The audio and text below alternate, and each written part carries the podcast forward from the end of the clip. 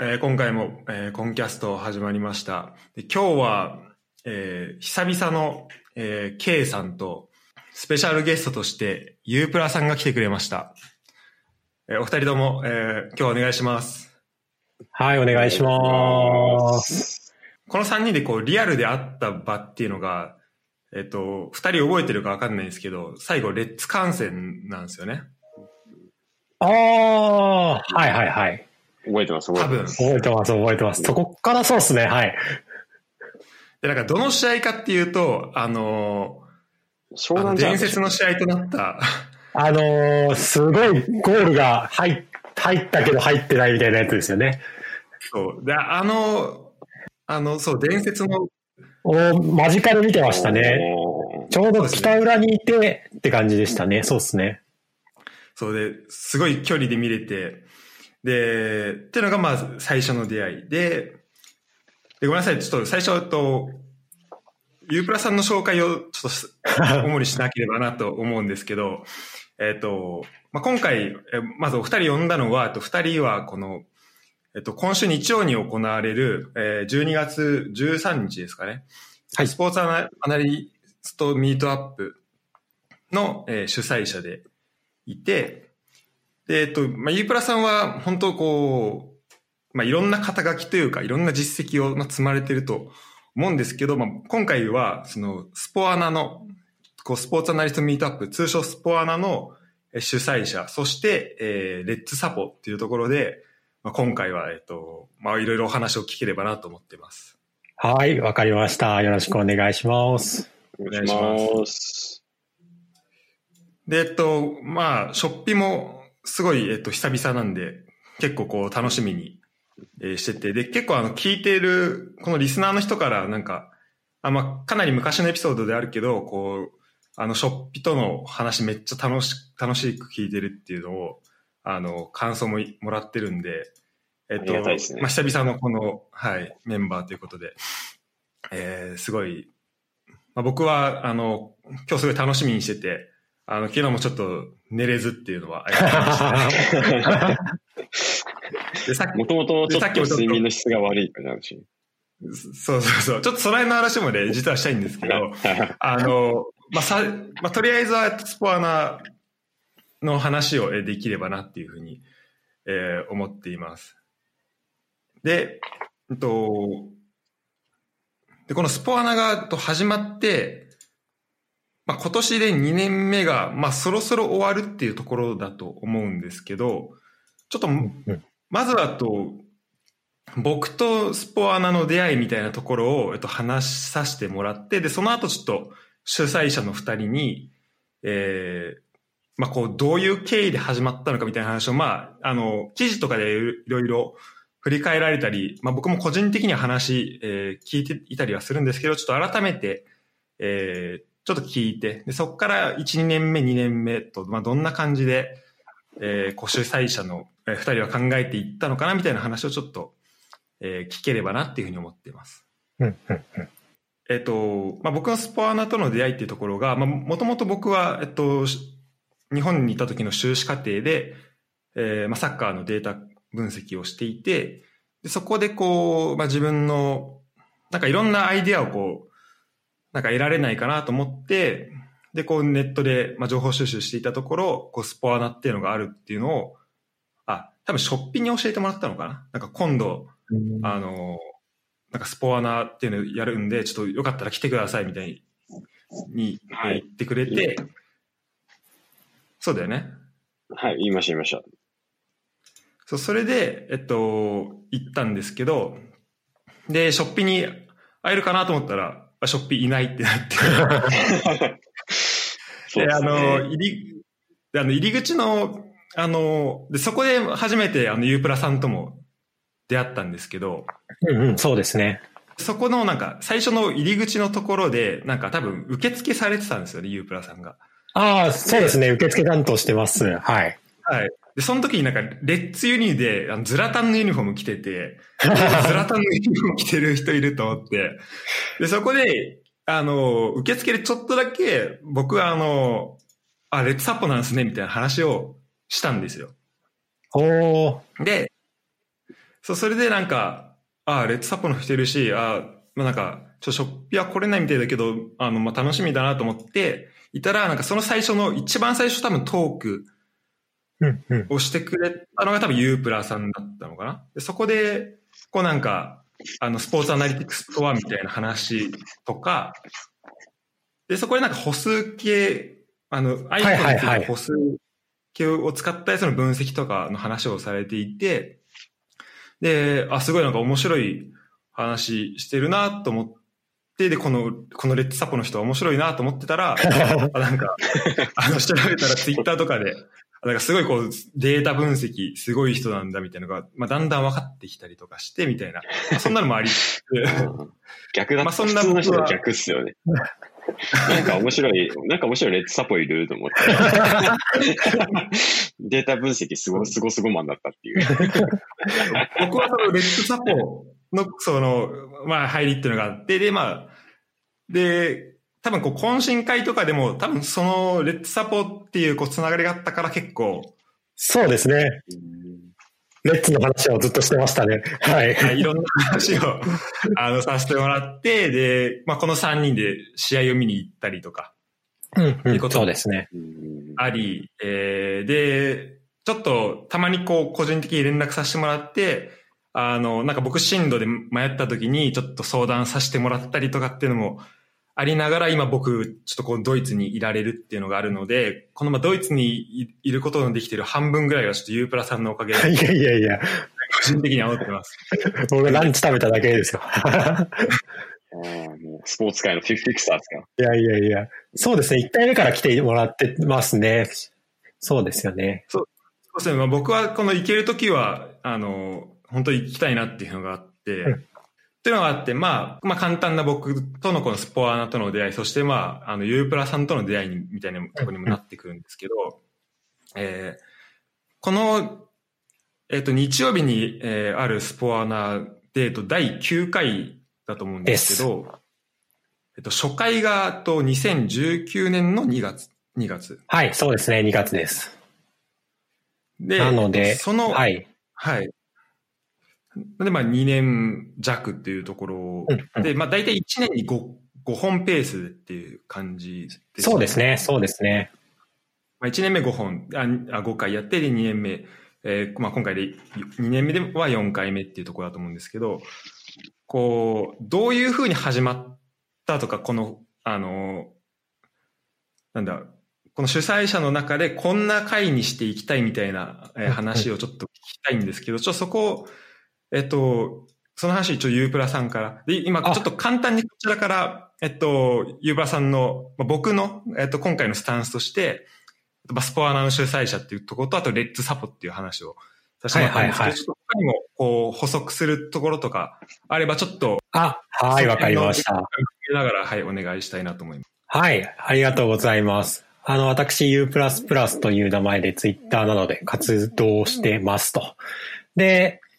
えっ、と、まあ、このスポーツアナリストミートアップのきっかけっていう部分に関しては、実は私は関わってない部分がちょっとあって、で、その後こう発足するぞって時に入れてって言ってこう入れてもらったぐらいの立ちになってます。なので、この最初の部分は、実は、ショッピさんの方が若干詳しかったりするんですが、あの、簡単に説明すると、えっ、と、きっかけは2018年の年末のジャパン R という、えープログラミング言語、まあ、統計を、あの、使う方はご存知の方もいるかなと思うんですけど、R 言語というところの、えーまあ、日本の中ではかなり、その有志で開催されている中では大きいイベントで、ジャパン R というものがあって、まあ、そちらの発表ですね。なんか有志による発表の中で、こう、スポーツを題材にしている人が一定数いたっていうところで、そのジャパン R の懇親会で、こう、スポーツかける、まあ、統計だったり分析っていう観点で掘り下げていくのは、すごい面白いんじゃないかっていうところで盛り上がったという話を、えー聞いてます、ショッピさんから。はい。で、そうですよね。で、そこの中で、まあ4人、あの、そこのよ場でスポーツに関する発表をしてた4人が、こう、やりたいねって思言っているところに、えーそれがちょっと SNS で盛り上がっているのを聞きつけた、まあ私が、私もスポーツと分析は興味があったので、こうぜひ、協力させてくださいっていうところで、こう、まあ、入り込んで、で、運営メンバー、私とショッピさん含めて、まあ、5人でこうやるようになったっていうのが経緯になってますと。そういうことだったんですね。そうなんです、そうなんです。あの、ジャパン R っていうイベントが、確か2018年の12月の1日とかですかね、なんかにやられてたと思うんですけど、私はその裏、その裏で、えっ、と、かぐる東京ミートアップっていうイベントで喋ってましたね。あの、はい。で、私はその、まあ別のコミュニティというか、えー、かぐるという機械学習のコンペティションのコミュニティの方でも、まあいろいろ活動をしていて、まあ機械学習を使った予測モデルを作るっていうところの、まあ世界的なコンテストみたいなところで、まあいろいろ、なんですかね、ありがたいことに、例えば優勝ができたりとか、書籍を書いたりとか、あとは、何ですかね、まあそういったところでいろんな登壇をしたりとか、まあそういうことをいろいろやってたっていうきっかけもあって、まあその2018年の時はカグルの方のイベントに出ていたのもあったんですが、まあ裏のジャパンあるっていうものを後で追っかけてみた時に、あ、こんな盛り上がり方してる。これはぜひ関わらせてもらわねばと思って、ちょんちょんしに行ったっていうのがありましたと。なるほど、なるほど。じゃあ同じ会場にいたわけではないっていうのをちょっと初めて、ああ、確かに。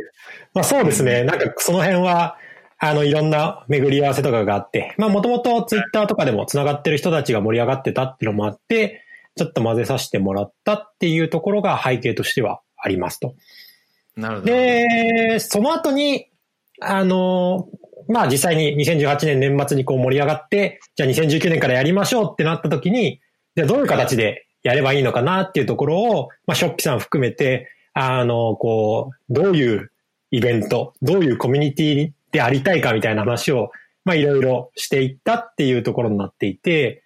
まあこれはなんかこう、まあ5人が5人、まあ結構同じ方向は向いてるかなと思うんですが、私の観点から喋ると、まあ R 言語、ジャパン R っていうイベントから始まりはしたんですけど、まあそのツールに取られる必要は必ずしもないよなと思っていて、まあ Excel であったりとか、スプレッドシートであったりとか、まあ、ちょっと高度にやるんであれば Python であったりとか、なんかそういういろんなツールっていう観点でも全然構わないので、この R っていうところではなくて、このスポーツと分析っていうところ、もうスポーツアナリストっていうところに、まあ特に重点を当てたイベントとしてやっていきましょうよっていうふうに、まあ我々5人の中ではなって、そういう方向性でこうイベントをやることにしたと。で、そうですね。まああの、ショッピさんはそういうスポーツ業界の中で仕事として分析をされてるっていうところもありますし、あの、それ以外に私とかは、その本業ではスポーツ業界とは全然違うところの業界で、あのデータ分析職をしてるんですけど、まあそういう人たちのこの、何ですかね。必ずしもスポーツ界隈にいる分析をしてる人たちだけがワイワイをするイベントではなくて、事業会社にいて、まあ普通の、まあいわゆるなんですかね、一般企業、ウェブ界隈だったりとか、メーカーだったりとか、そういったところででも趣味としてはスポーツ好きって人はもういっぱいいると思うんですね。なんかそういう人たちとの架け橋になるようなイベントになれば、とっても素敵だろうなっていうのが、まあ、運営メンバーの思いとしてはあって、それをこう実現するような形をいろいろ模索しながら、あの計画をしていってるっていうところになってますね。なるほど。なんか、あのま、はいはい。あ、ごめんなさい、どうぞ。あ、いえいえ、ショッピさんの方から何かこう、あったら補足お願いしますって言おうとしただけです。そうですね。あの、ジャパン R で、あの、ちょうど、あの、フラッティさん。はいはいはい。あの、メンバーの一人でフラッティさんがテニスの発表をして、うん、確か、露崎さんが野球の話をして、してましたね。あの、なんだっけな、テーマは思い出せ野球の話は絶対してて、で、僕がラグビーの発表をしたんですね。うんで、なんかそれで、えっと、そこに、あのー、えー、たく、たくおこさん、た、たくおこさんじゃないか、高谷さん。高谷さん、高谷、T 高谷さんかな？はい。ああ、そうですね。高谷さんとそこで懇親会4人で話してる中で、スポーツ .r、うんうん。面白いんじゃないかっていう話の中で、まあ、ユープラさんも加わり、あの、スポーツ R じゃなくてよくないっていうところから、スポーツアナリストミートアップにこう、変化してそうですね、そうですね。っていうのがありましたね。なるほど、なるほど。で、ぱりその、なかなか現場だと、ちゃんとしたデータ分析をしてる人って多分野球界以外いないんですよ。データサイエンティスト的な人が。でも、うん、あの、ユープラさんみたいにスポーツ業界にいなくても、あの、データサイエンスができてスポーツが好きな方っていっぱいいるんで、なんかそこの交差点になると、すごいこう、勉強になりますよね。もう単純にど、ど、多分どっちの人間も。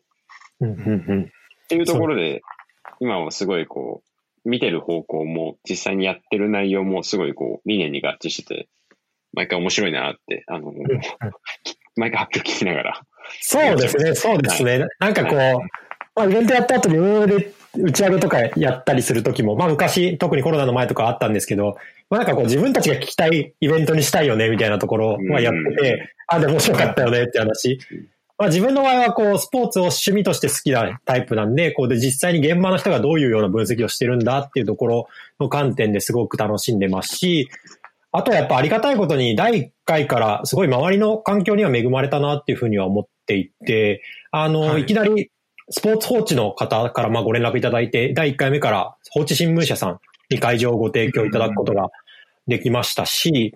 あの、それ以外にも、まあ、様々なデータスタジアムさんだったりとか、あの、過去スポンサーになってくださった方々を挙げるともうキリがないぐらいいろいろありますし、あと発表者の方々も、本当に第一線のスポーツの業界で活躍されてる方々が、あの、ライトニングトークっていう形だったり、ロングトークっていう形だったりとかで30分ないしは5分だったり、すごい喋ってくださるっていう場に、本当に皆さんのおかげで慣れてるなとは思っていて、あの、自分自身すごく楽しい、あの、コミュニティになってるなと感じていますね。あの、毎回その、多く出てくださるが、まあ、豪華だなというか、本当にこう、第一線でやる方が出てて、あの、すごい、こう、聞いていて勉強にもなるし、で、なんかこう、モチベーションも上がるしっていうところで、あの、すごい、あの、楽しませていただいてるんですけど、この、え、スポアナの魅力の一つとして、こういう、第一線でやられてる方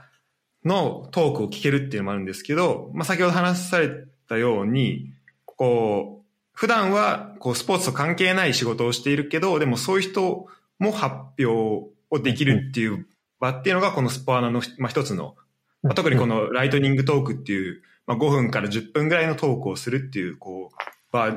を、まあ、基本的には誰に、誰でもこう得ることができるっていうのが、このまあスポアナの魅力かなと思うんですけど、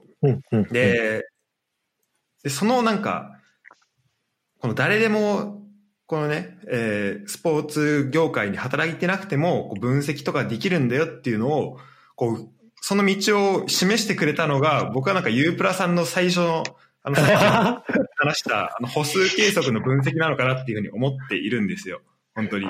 やいや、それは完全に課題評価な気がしますが。いや、でも、あ、のトーク、はい、あのトークって、あのちょっと、えっと、ショーノートにちょっとリンク貼っとくんで、こう、気になる方、はいスライド見てもらえればなと思うんですけど、まあ、まずこう、スライド見ただけで、こう、当時のトークを思い出させるような、まあ、わかりやすさというか、まあ、あるんですけど、えっと、まあ、どういうトークか、だったかっていうと、えー、あまあ、何を使ってこう、分析をしたかっていうと、基本的に iPhone の歩数計ですよね。あと iPhone に内蔵されてる歩数計からデータを抜き出してきて、で、こう、曜日による傾向だったりとか、なんか仮説を立ててみて、こう、いろいろこう数字を比べてっていうようなことをしていたんですけど、まあ、これで、こう、まあ、スポーツ分析とかっていうと、まあ、難しく聞こえるんだけど、でも、あの、一歩目としては、こう、誰でもできるんだよっていうのを、こう、あの、ユープラさん示してくれたのかなと思っていて、で、他にも、大相撲だったりとか、あと PK の ABBA のあの、話とかも、まあ、他のライトニングトークでされてると思うんですですけど、なんか基本的にこう、誰でもアクセスできるデータだったりとか、っていうのを使って、こう、あの、分析のやり方っていうのを示して、えー、いただいているので、すごいこう、こあの僕というかこう、一般の人としてはすごい、なんか馴染みやすいし、あ、こういうふうにやったらいいんだっていう、すごい勉強になるかなっていうふうには思ったんですよね。で、それがこう、広がっていって、なんかいろんな人がいろんな投稿してるじゃないかなっていうふうに僕は勝手に思ってます。いやいや、ありがとうございます。あの、まあ、そうですね。まあ、ある面で言うと、まあ、そのデータを持ってなかったから、オープンアクセスのデータでやるしかなかったっていうのも、まあ、あるんですけれど、でも実際こう、事業会社で分析をしている時とかにいろいろ思うことは、何ですかね、こう、あまり高度な技術を使わなくても済むような話っていうのは世の中には多いかなっていうふうには思っていて、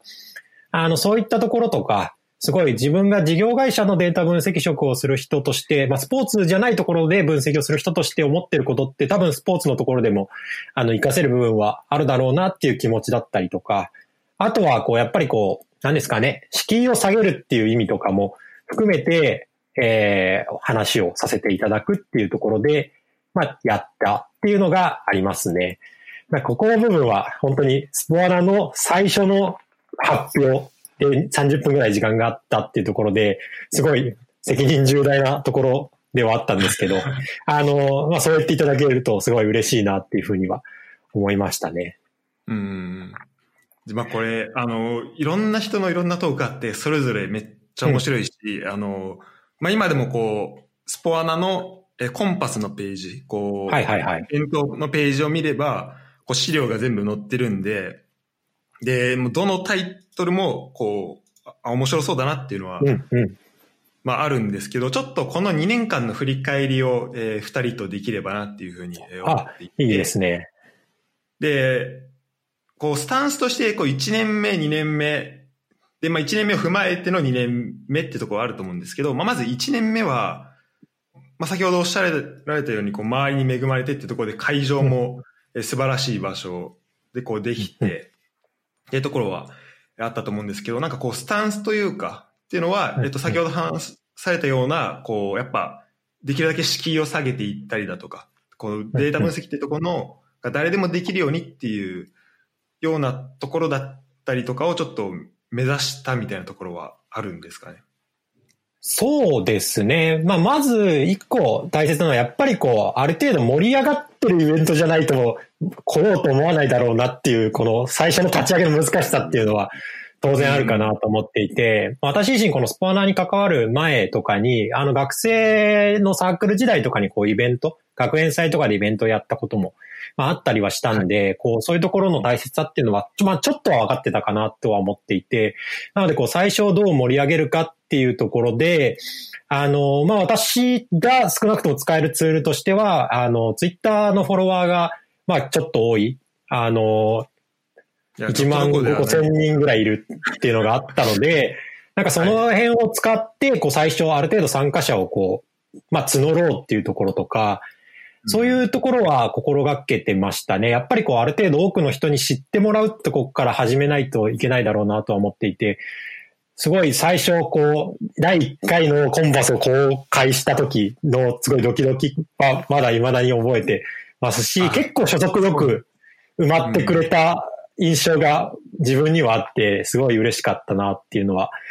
ありますね。なのでやっぱりその辺こうどう知ってもらうかっていうところで、あの、結構多分運営の中でも話してたのは、目玉となる人を頑張ってこう、どう毎回用意できるかってところかなとは思ってました。初回の特に1年目のところは。うん、なので。その目玉っていうのは、えっと、ライロングトークっていう。そうですね、ロングトークですね。あの、先ほどもお話にあった通り、こう、ライトニングトーク。あの、5分から10分で喋ってもらう方は、皆さんにこう、文句を広げられるように、誰でも応募可能っていうふうにしたいっていうのは、運営のコンセプトとしてはあったので、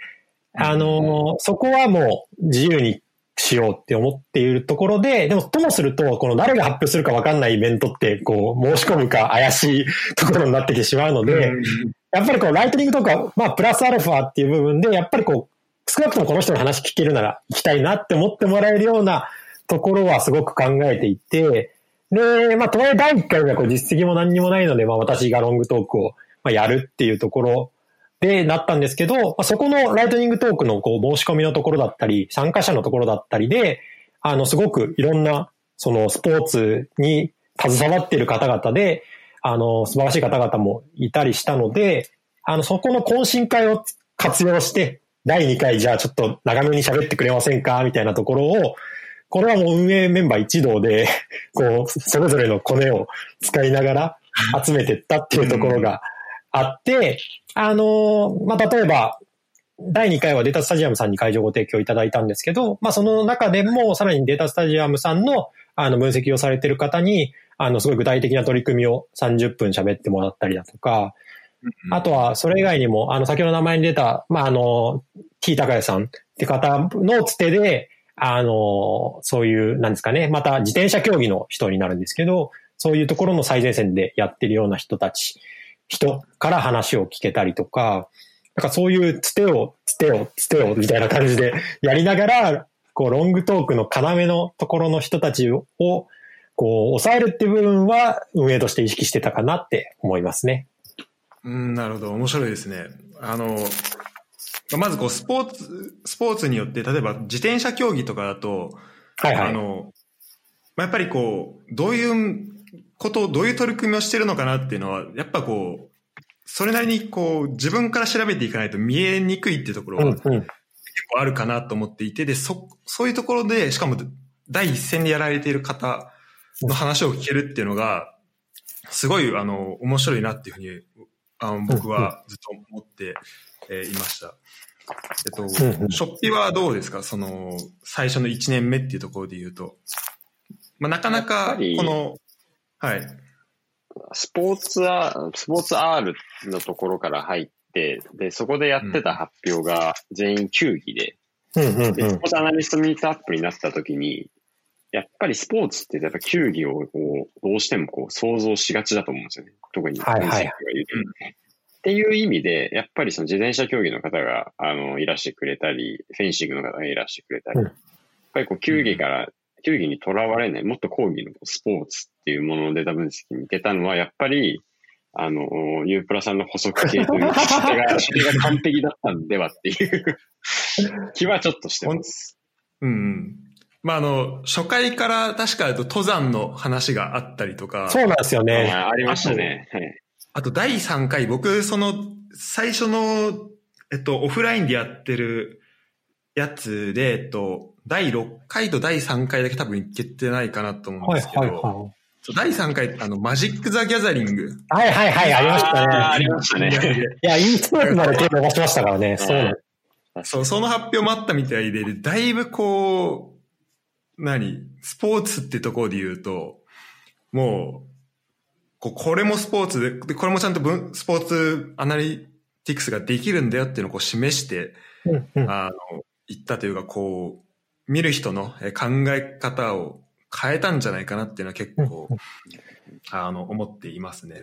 いや、そうですね。まあ、これ本当に、その、申し込んでくださった方々の多様性っていうところもすごくありがたかったかなと思っていて、今、初手から、今振り返ってみてますけど、初手のライトニングトークの競技は F1 サッカー、登山、自転車、野球、バスケ、ゴルフ、テニス、フィギュアスケートっていうところで、いきなり すごいんですよね。で、まあ、このフィギュアスケートの方は後に、あの、ライトニングトークしてもらったりもしましたし、あとはこのスポアナ第1回をきっかけに、その参加者の方が、このフィギュアスケートの発表者の方にこう取材をして、その記事がウェブ記事になるみたいなこととかもあったりしたので、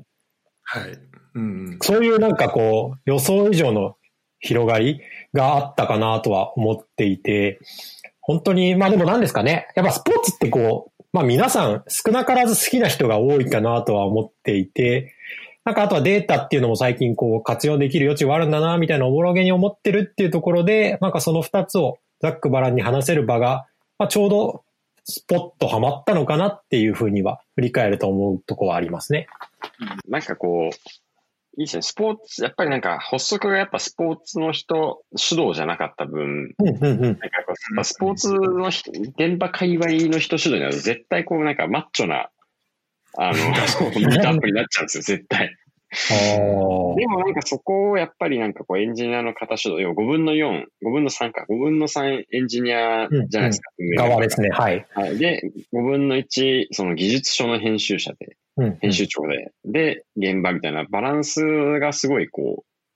う、どっちかというとエンジニア寄りに振り、振ってるバランスがすごい良かったなと思いました、ああ。確かにいろんな観点な運営が集まってる感じはあったので、うん、なんかどっかに寄らないようにしようっていうところ、なんかあんまり内輪にならないようにしようってところも当然意識してましたし、うん、なんかそのあたりが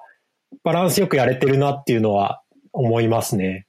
で、なんかそういう中でこう、いろいろんな人がこう、来てくれてて、うんうんはい、すごい良かったなって思うのと、どうしてもちょっと一つ言いたいのが、はいはい。うん、あの今見てたんですよ、コンパスで。あの、当時発表したら誰かなっていうの。ははマジックギャザリングの回見てて、あの、ビヨビヨンドマックスギガキングっていう、あの 野球のバットについての LT。野球でもなく、野球のバットについての LT がすごい印象的だったなっていうのを。ああふと思い出して、ちょっとどうしてもあの、ビヨンドマックスギガ、ビヨンド、ビヨンドマックスギガキングって言いたいだけなんですけど、今。いやこれは面白かったですね。これ資料公開してくださってるのかななんか、草野球においていかに革命的なバットが出たかみたいな話を、すごい、こう、5分間、10分間熱く語ってくれていて、めちゃめちゃそうっすね。なこれがなんかこう、ある意味スポーツっていう枠をちょっと飛び出した感がやっぱそこですごい感じてマジック・ザ・ギャザリングとこのビヨンド・マックス・ギガ・キングの話、この二つが結構ターニングポイントになって、結構そこからもいろいろ幅が広がっていったんじゃないかって個人的には。思ったりします。はいはいはい。なるほど。いや、そうっすね、そうっすね。まあ結構、この回とかライトニングトーク18本ありますからね、なかなか頭頭おかしいイベントやってる感じが すごいですよね。うん。それそうなんですね。あの、まあ、ミートアップっていうことを、まあ、名前ついてるんで、まあ、先ほど話されたような、こう、人が集まるかなみたいな不安も、うん、まあ、もちろん、こう、ま、まず人集まらないとミートアップできないっていうところで、はいはいはい。まあ、あったかなとは思うんですけど、ただ、まあ、初回は80人のこう定員に対して、まあ、コンパス上で今見てるんですけど、112人のこう応募があったりとか、で、あの、最初にライトニングトークされた方の、まあ、記事が、こう、あ、あの、そのイベント後に上がっていったりっていうところで、まあ、だいぶこう、勢いよくスタートしていって、うんうんうん、で、毎回こう、会場も、あの、しっかりとこう、提供し、えー、する、えー、スポンサーの方が出てきて、で、そこで会場の方のライロングトークだったりとか、えの交えながら、こう、あと懇親会もして、どんどん輪が広がって、いったのかなっていうふうには、えー、思っているんですけど、うん、で、それで、えっと、1年目は、こう、まあ、5回、えー、あったっていうところで、で2年目に入ってい、えー、いったっていうところで、えっと、6回目が多分ちょうど、その1年、初回の1年後だったのかな？なんかまあそんな感じのタイミングで、うんうん、えっとまあ、2年目がスタートしたと思うんですけど、こう1年目を踏まえて、なんか2年目はこういう方向にしていこうとか、なんかそういう考えとかっていうのが、お二人もし持っていたら、ちょっと聞きたいなと思ったんですけど、あと、ゆうプラさん、その辺はいかがですか？ああ、そうですね。まあ、ちょうどあの、5回終わったのが、えー、2019年の11月2日になっていて、その後2020年迎えるにあたって、12月に忘年会を運営メンバーでしましょうっていうところで、なんかほぼほぼ5人揃ってがっつり喋ったのが、初めてぐらいだった忘年会だったかなと、自分は記憶してるんですけど、あの、そこの場で結構、なんですかね、5回振り返って、また2020年に向けてやりましょうみたいなところは、あの、喋りましたと。で、まあ多分ショッピさんはショッピさんなりのこう、感想があるかなと思うんですけど、私がすごく印象に残ってるのは、まあ2020年、まあオリンピックの年なんで頑張りましょうって言ってた覚えをすごくしていてうん、あの、なので、まあ、そうですかね。あの、コミュニティとしては本当にありがたいことに恵まれに恵まれて大成功してるなという話をしたのと、まあ、あとそれに向けてこう、次の一回一回を大事にやっていこうっていうところで、2020年の初っ端はオリンピック会ってこともありますし、まあなんかそういう部分で、あの、何ですかね。こう、オリンピック、パラリンピックに向けてやってるような取り組みを紹介してもらえる人っていないかな、みたいなところ。で、あの、まあ、広沢さんっていう方にお声掛けを結局することになったんですが、まあ、そういう話をしたりとか、まあ、せっかくこう、なんですかね、あの、1年に5回もやってるようなイベントなので、まあ、それぞれのこう、まあ、雰囲気に沿いながら、あの、継続的に続けられるといいなっていうことを話していたっていうところで、まあ、1年目こう探り探りやってたところで、まあ、2年目はちょっとまあ少し挑戦もできるしっていうような気持ちで臨んだっていうのが自分の、まあ、考えというか、振り返るとそういうところになってますっていうのが自分からのところなんですが、ショッピさんはどうでしょう？やっぱりあれですね。あの、ゆうプラさんの MC 力が、ポッドキャストに出ますね。もう、完璧に回していただいて。いえいえ。U プラスの MC 力っていう。やっぱりまあ、あの、で、あの、やっぱりそのオリンピックイヤーの、あのところっていうのは、あの、本当にみんなで話したのを鮮明に覚えてます。うん、で、うん、その中で、本当に、それこそ、あの、フェンシングの千葉さんが来てくださったり。そうですね、そうですね。千葉さん来てくださった。実際オリンピックに関わる方々が、あの、LG をしてくださったっていうのはすごいこう、良かったなと思います。うんうん、で、多分、ただ逆になんか僕の、僕の、僕が言うのも申し訳ないんですけど、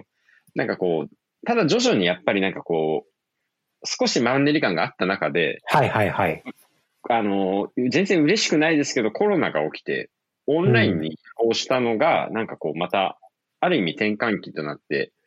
すごい良かったんじゃないかなと、結果的に。2020年。そこの話ちょっと聞きたかっ。19年から20年のこの2年目をちょっと超えた、超えちゃってますけど。まあでも、2年目を語るよりは外せないですね、オンライン化は。そうですよね。なんかこのオンライン化によって、すごい視聴者数が増えましたし、こう、全体としてやっぱりオリンピックだったり、なんかそこに20年のオリンピックにっていう部分もありましたけど、僕としては個人的には、エンジニアの方がやっぱどうしてもこう、参加者の主になっちゃって、うん、なっちゃっていたというか、あの、すごい僕はそれでいいと思う部分もあるんですけど、もっとこう、現場の人間とかも、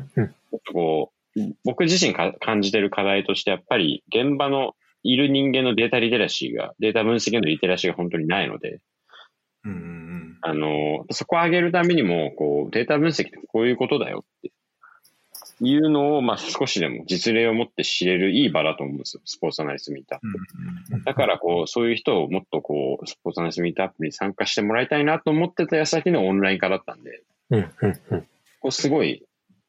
なんかそれは今すごいいいんじゃないかなと思って、事実やっぱりあの参加してくれてる方も増えてますし、そうですね。まあ、あと、やっぱりなんかこう、スポーツ界隈なんだろうな、みたいな人が参加してくれてる、聴講者側なり、発表者側なりで、増えてる印象はすごくありますね。うんうんうん。あ、そうなんですね。まあでも、確かにこう、うん、定員自体、あ、ていうかこう、参加者自体も、まあオフラインでやってるとやっぱり、まあマックス80人ぐらいで、こう、会場の関係とか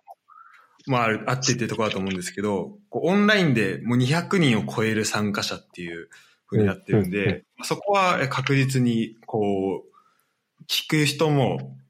あの、まあ、まず東京に限られないっていうのもまず一個でかいかなっていうのもありますし。うん、それはありますね。はい。うん。いや、間違いないと思います。ね、うん。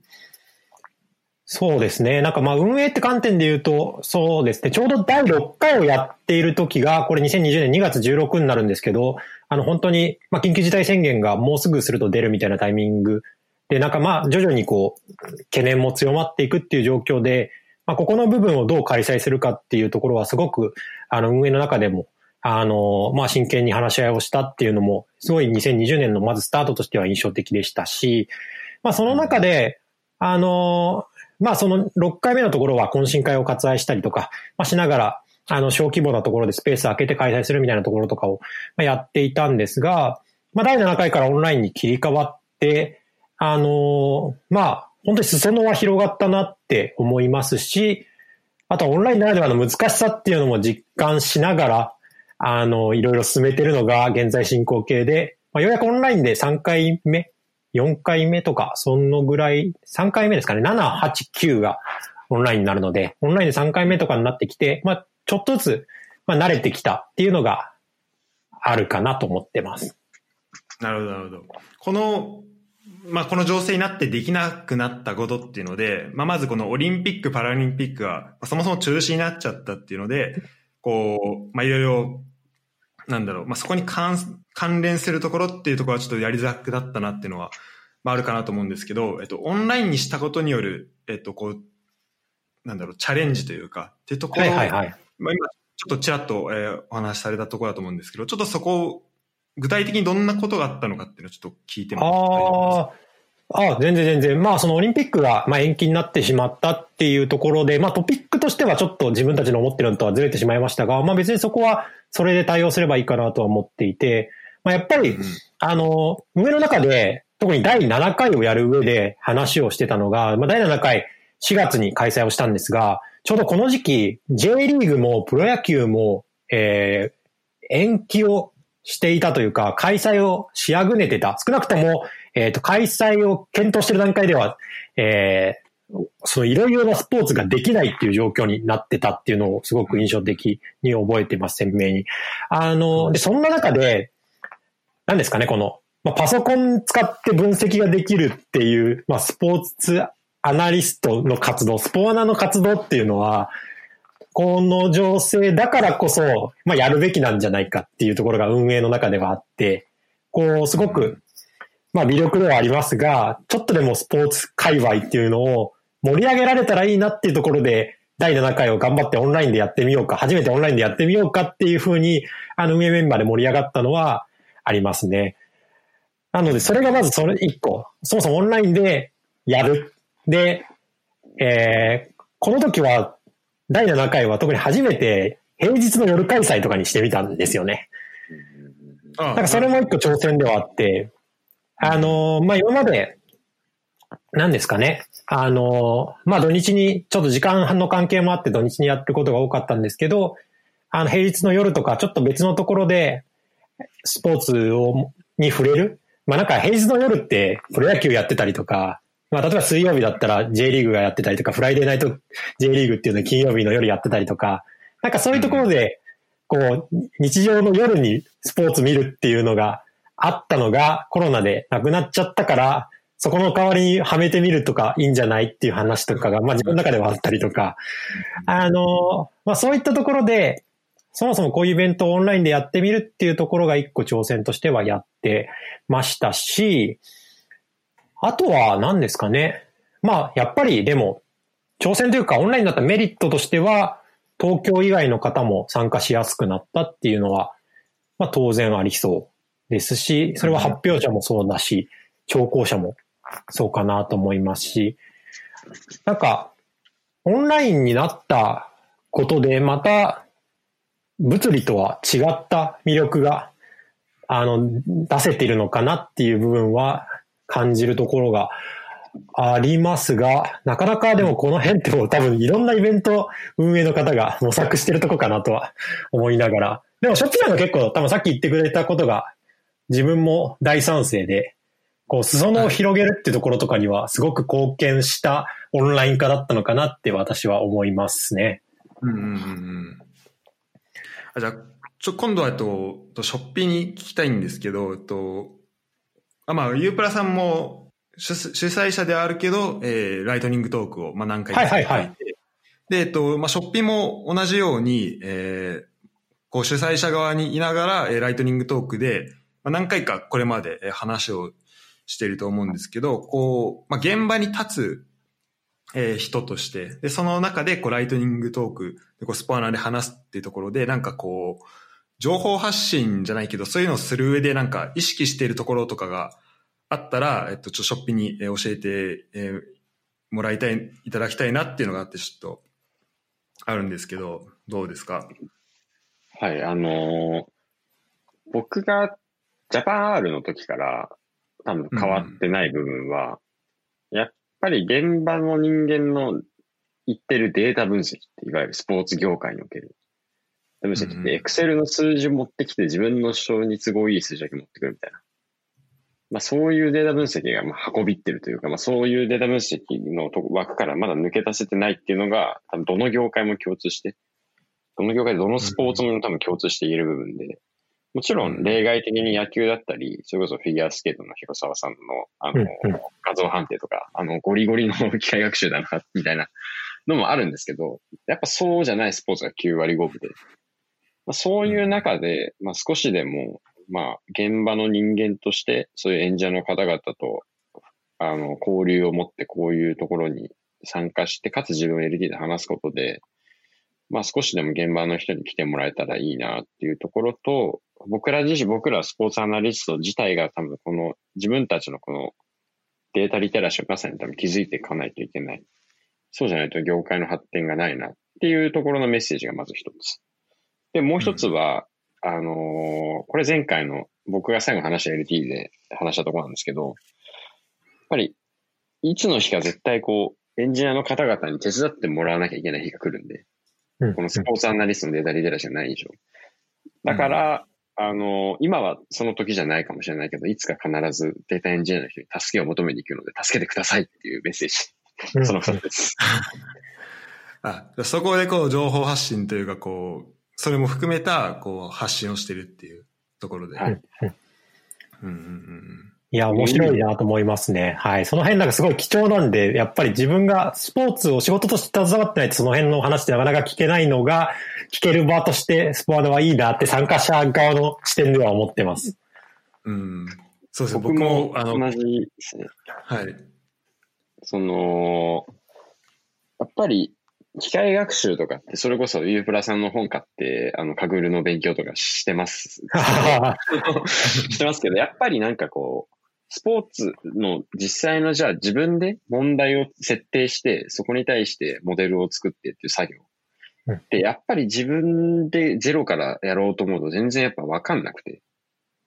そういうなんか問題設定の仕方とか、じゃあ実際にこうやってなんかあの会議使ったり、なんか学習したりするんだっていうところを毎回こう、聞けるのは逆に僕が現場の人の話を聞いてるみたいで面白いです。うん。うん。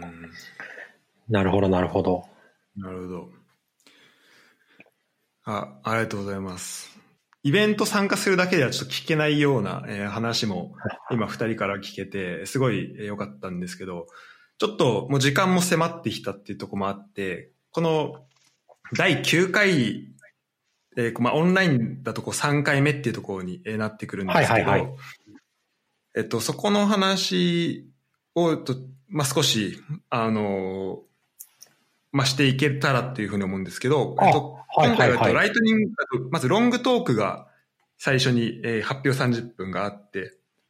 で、その後ライトニングトークっていう 流れに、まあ、こう普段通りの流れなのかなと思うんですけど、はい。で、えっと、今回、えっと、ロングトークをしてくださるのが、えっと、ワンタップスポーツの橋口さん。うんこれは多分ショッピさんの方がお詳しいですかね。多分関わりが深いというか、馴染みが深いかなとは思うので、なんか簡単にご紹介いただくといいんじゃないかなってちょっと思います。すね、はい。そのワンタップスポーツっていうのは、あのもともとそのラグビーのエディ、前のラグビーの日本代表のエディ・ジョーンズ前監督の時に、選手のコンディショニングを把握するツールを開発してほしいって話が、あの、ユーフォリアさんの方に言ったらしく、うんうん、そこから日本代表用に、日本代表のために作り上げられたものが、そのプロダクトとして素晴らしかったので、うん、今やトップリーグのチームはほぼ使ってるみたいな。大学とかも使ってるっていうようなシステムでして、具体的に何をやるのかっていうと、要はその日の練習、その日の朝起きた時の体調がいいのか悪いのか、疲労具合どれぐらい残ってるのかとか、で、練習が終わったら練習はきつかったのが楽だったのか、疲労度はどれぐらいなのかで、具体的にそういうデータを収集して、じゃあこの選手はちょっと走り、疲れすぎてるから走らせるとやばいみたいなアラートが、あの、トレーナーの方、フィジオセラピストの方に連絡が行ったり、S&C コーチと呼ばれる方々が、うん、そのデータをあの把握してコンディショニングを整えていくと。いうふうに選手をすごい観察できるというか、コンディショニングを可視化できるツールとして、ラグビー業界をはじめ、いろんなチームで使っているというスポーツ業界の多分データサイエンスの可能性があるところって絶対コンディショニングなので、そういう意味だとすごいこう興味深い話が聞けるんじゃないかと、僕が楽しみにしてます。いや、そうですよね。なんかそういったところ。まあ、ラグビーは去年も大いに盛り上がりましたし、流行語大賞を取るぐらい、なんかこう、日本全体が、まあ、ラグビーってその、野球とかサッカーに比べると、そこまでっていう立ち位置ではあったかなとは思うんですけど、それでもやっぱりこう、自国開催で盛り上がるっていうところで、やっぱりこう全国民を巻き込んでいけるポテンシャルはスポーツあるんだなってところを改めて実感するところもありましたし、すごく自分も楽しみにしてますね。そうですね。このロングトークすごい楽しみで、でまあ、僕もとラグビー経験してたっていうところもあってで、あの、まあ、すごい楽しみにはしています。えっと、そこからとライトニングトークで、今回ユープラさんが、えっと、しょっぱなをを飾るっていう形。あ、そうですね、そうですね。なんかまあいつも通りこうロングトークを30分した後に、えー、自由募集のライドニングトークをするんですが、まあ、私も一個喋ろうかなと思っていて、まあ、何かというと、これはスポアナの第7回ですかね。のところで発表者の方が、あの、バスケットボールの分析をされてる、あの、大学の教員の方がいて、まあ、その人が、まあ、自分の取り組みをご紹介してくださった後に最後に、あの、スポーツのデータ、バスケのデータを使った、まあ、コンペティションっていうのを開催しているので、興味あったら出てくださいっていうことを、まあ、おっしゃっていて、まあ、私自身先ほどからこう申し上げている通りコンペ出たりとか本書いたりとかしてるのもあって、まあ、出なきゃいけないだろうと思って、まあ、出て優勝してきたっていうのの発表をするっていう感じですね。はい。そうですね。優勝してきましたって言って発表するっていうところになっていて、あの、バスケットボールの中のスクリーンプレイっていうのが、まあなんかこうプレイの種類の中で一個あるんですけど、なんかそういうプレイが行われたかどうかっていうのを、あの、ログから算出するっていうところで、まあ何で役立つかっていうと、やっぱりこう、スポーツの分析されてる方どうしてもやっぱりタグ付けっていうタスクが、あの、どのスポーツでもいろいろ出てくるかなと思っていて、こう、ビデオとか見ながら、あるプレイヤーが、あの、どういうプレイをした場面です、みたいなところをこうデータ蓄積していくって作業があるかなと思うんですけど、そこを、あの、機械学習っていう技術を使って自動化できるポテンシャルを持ってるような、まあ、取り組みにはなってるかなと思っているので、もし興味あればぜひ聞いてくださいっていうところと、あとはそのバスケ関連で、あと2件あったりとか、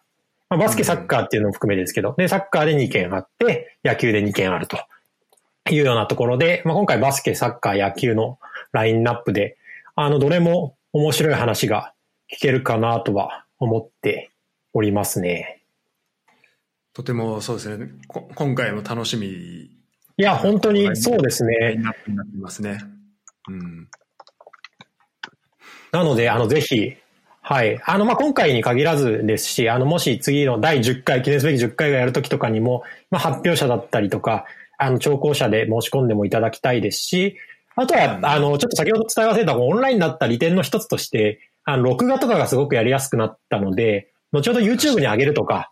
あの、そういうような取り組みもしやすくなって、まあ、より、こう、興味がある人が、あの、時間問わず発表を確認するとか見るってことがまあ、できるようになったのかなっていうふうに思ってますね。なんかこの辺、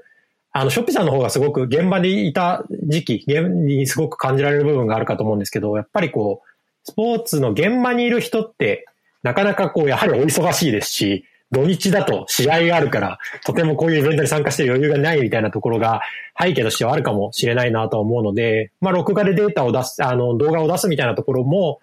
意識的にあの、当然発表者の方の許諾を得られればですけど、やっていきたいなっていうのが個人的な思いとしてはあります。うん。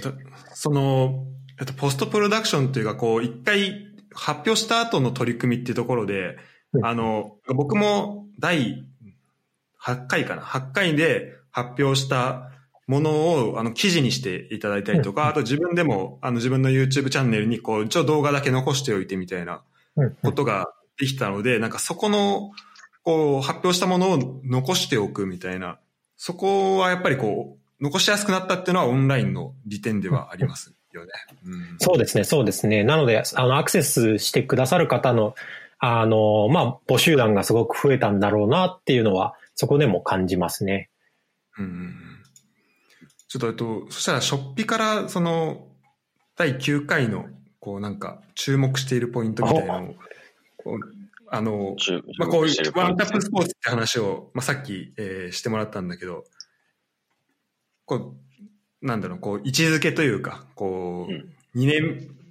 まあ、多分今年最後タイミング的になると思うんですけど、うん、こう、第、こう2年間やってきたところの、こう、最後のこう集大成みたいなところでの、まあ、第9回にかける思いみたいなのが、あったらちょっと聞きたいなって思うんですけど。すっげえハードル上がって もう、綺麗に締めてくださいって感じがしますね。すごいありますね。そうですね。まあなんかロングトークで本当に、なんていうんですか、スポーツとデータ分析の本当にいい交差点になるであろうコンディショニングっていう、あの、ラグビーって論文すごい多いんですよ。あの、見てみると、調べてみると。でもその論文ほとんどが、あの、検定、T 検定だけで行われている障害に関する研究なんですよね。でいわゆるちゃんとデータ分析が全然行われていない。でも超、あの、開拓の余地あるんで、そこの話をまず聞ける嬉しさ、楽しみな感じがすごい、まず、ロング道具ではまず強いですと。で、LT では、あの、今まで結構いろんなスポーツの方が、あの、あの、いろ、で多くの方々がこういらしてくれてたんですけど、ある意味ここまで、あの、王道のスポーツで戦ってるのが初めてなんですよ。確かに。王道中の王道をどういう切り口で来るのか。こういうとハードル上がっちゃいますけど。それがすごい楽しみですね、僕は。で、かつ、学生スポーツの方が一人いらっしゃる、ねうん、これ嬉しいですね。はい。それですよね。プロからアマまで。今回は王道で、どういうふうな話を展開されるのか。うんうん、楽しみです。そうですね。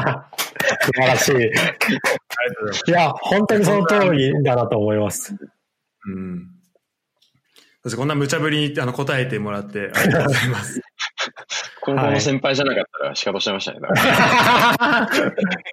いやいや、素晴らしかったです。いやいや、ありがとうございます。なるほど、なるほど。その、本当こう、メジャースポーツだからこそ、でも、えっと、僕も一回こう、記事を第3回終わった時点ぐらいで、あの、なんか、スポアなまとめみたいな感じで、振り返りみたいのさせてもらったんですけど、えっと、大体発表の半分ぐらいが、サッカー、野球だったんですよ、その時は。で、さらにバスケもっていうところで、えっと、どんどん増えてきた中で、まあ、かなりこう発表自体はたくさんあるってところで、今回どんな発表が見れるかっていうのは、すごい楽しみなところになってきますね。うんうん。そうですね。まあ、あの、私がすごい、なんですかね、ゴリゴリの技術側の視点から喋るのもあれば、あの、当然、中で分析されてる方も、あの、発表してくださるので、その人たちはかなり地に足についた、あの、地の足のついた取り組みを喋ってくださると思いますし、そういう技術の幅っていう意味でもすごく多様性があって、いいラインナップになってるなっていうのが思いますので、ぜひ興味があればご覧いただければなと思います。ありがとうございます。ということで、今週のですね、2020年12月13日、日曜日の、えっと、14時半から、えー、スポーツアナリストミートアップ第9回があるので、えっと、まあ、まだまだ、えっと、まあ、オンラインということで、まあ、定員も、これ基本的には、今、定員上限一応あると思うんですけど、こうやって、あの、一応ちょっと、いや、えっと、ツールの値段がちょっと変わるっていうのがあって、あ、なるほど、なるほど。はい。あの、ズームっていうオンラインツールを使うんですが、そこの一応その枠による上限が300とかになっていたはずなので、ちょっともろもろそのスタッフとか運営とかも含めて入るとってところで、まあ、もう少し伸ばせる余地はあるかなぐらいになっています。なるほど、なるほど。うん、はい。まあ基本的に、はい、有志で活動してるので、お金はあまりいただかないようにこう、文句を広げてる感じではあるんですが、うん、あの、このお金の部分、その運営側で負担する部分とか、今までのストックで使う部分とかも、まあその辺のバランスで考えてってとこかなと思ってます。はい。なるほど、なるほど。いや、素晴らしい取り組みですね。じゃあ、あと、えっと、今、255人の定員に対して205人の応募があるってところで、あと50人、はい。えー、枠が余っているので、えっと、まあ、もしこの、えー、話を聞いて、こう、興味ある方いたら、えっと、えー、スポアナ .compass.com ってところに飛んでもらうと、こう、イベント参加の、えっと、第9回のところですね、飛んでもらえると、えー、イベント参加できると思うので、えー、日曜日の、えー、14時半から、えー、こう、時間のある方はぜひ参加していただければなと思います。日本時間の、日本時間の。そうですね。日本時間。あの、ドイツ時間だと、そうですね、朝6時半とかで。早い。としては、こう、早起きできるいいきっかけになるなっていう感じがするので、はい、あの、楽しみにしてます。ぜひ、レブッチしないように聞いてください。そうですね。日本時間の14時半から。なかなか、あの、ハードルがあるんですけど。ということで、えっと、今回、えー、二人ともありがとうございました。はい。ありがとうございました。ありがとうございます。えっと、またの機会があれば、ぜひ、はい。そうですね。ぜひ、また、あの、今回ちょっとリングフィットアドベンチャーをなんかユープラさんが買ったっていう話を聞いて、あの見て記事を。はいはいちょっとその辺の話したかったりとか、あと、この3人でちょっと話せるとことかだと、なんか英語の、英語学習とか、あとそれをどうやって使っていくかみたいな話を、なんかそれぞれ多分こう使う場面って全然違うと思うんですけど、あの、なんかどうやって勉強してで、どうやって使っていってで、なんかその時のこう、なんか苦労というか、こう実際に、なんかその辺の話とかもちょっと聞けたらなっていうのもあって、あとこうどうやって仕事を選んでいくかみたいなところで、まあ僕がそのユープラさんに、あの、1対1でこう相談させてもらったところの、ちょっと延長みたいな話にもなるんですけど、こう3人とも、まあまた結構、なんだろうな、ちょっと独特なキャリアっていうと、まあ、キャリアって観点で言うと、ちょっとなんかそれぞれ特徴のある、えー、ところかなっていうふうに思っているので、ちょその辺の話とかもできたらなっていうふうには思っていたんですよね。なんでこう、もし次回があれば、はい。もしよければ、えっと、出ていただきたいなっていうふうに思っています。いや、ぜひぜひ、はい。よろしくお願いします。僕は準レギュラーなので、ゆうかさんの準レギュラー定着を目指していきましょう。わかりました、わかりました。ぜひぜひ。ぜひぜひ。あの、それ、私以外のスパーナメンバーとかもね、どんどん巻き込んでいきたいですね、勝手に。あそうですね。あの、このポッドキャスト自体が、実はこう、スポーツ、まあ、こう、ショッピと始めたっていうのもあって、こう、スポーツアナリティクスとか、こう、いろんな、そのスポーツといろいろなものをこう、つなげていこうっていうので、えー、もともと始めたんですけど、ちょっと、なんだろう。なんか、こ、なんか僕が勝手にこう、ショッピにこう気を使ってというか、なんか忙しいだろうなっていうのがあって、こう、ちょっと方向が、なんかいろんなところにドリフトしながら、まあ今の形になってるっていう感じであるんですけど、結構初期の段階で、あの、ユープラさん呼びたいねって話は実はしていて、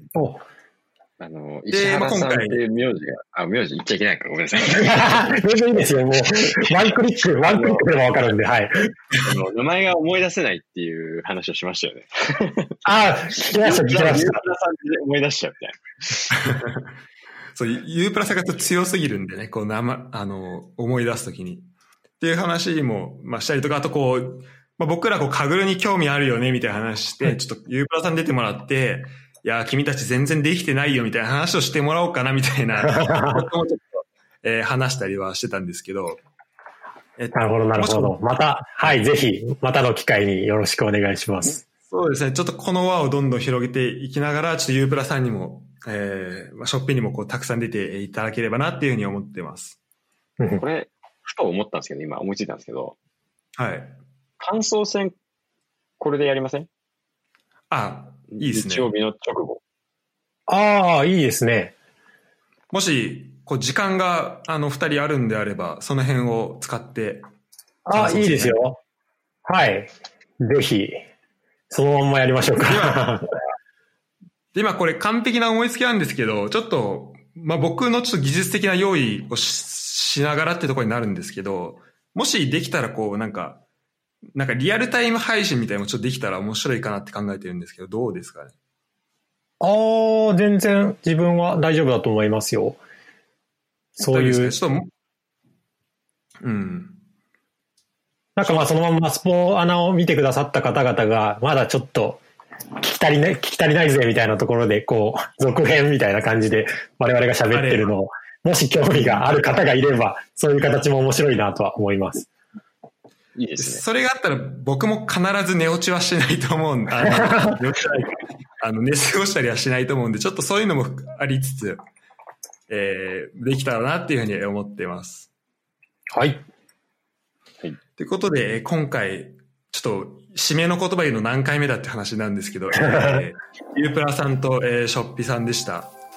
えー、ありがとうございました。ありがとうございました。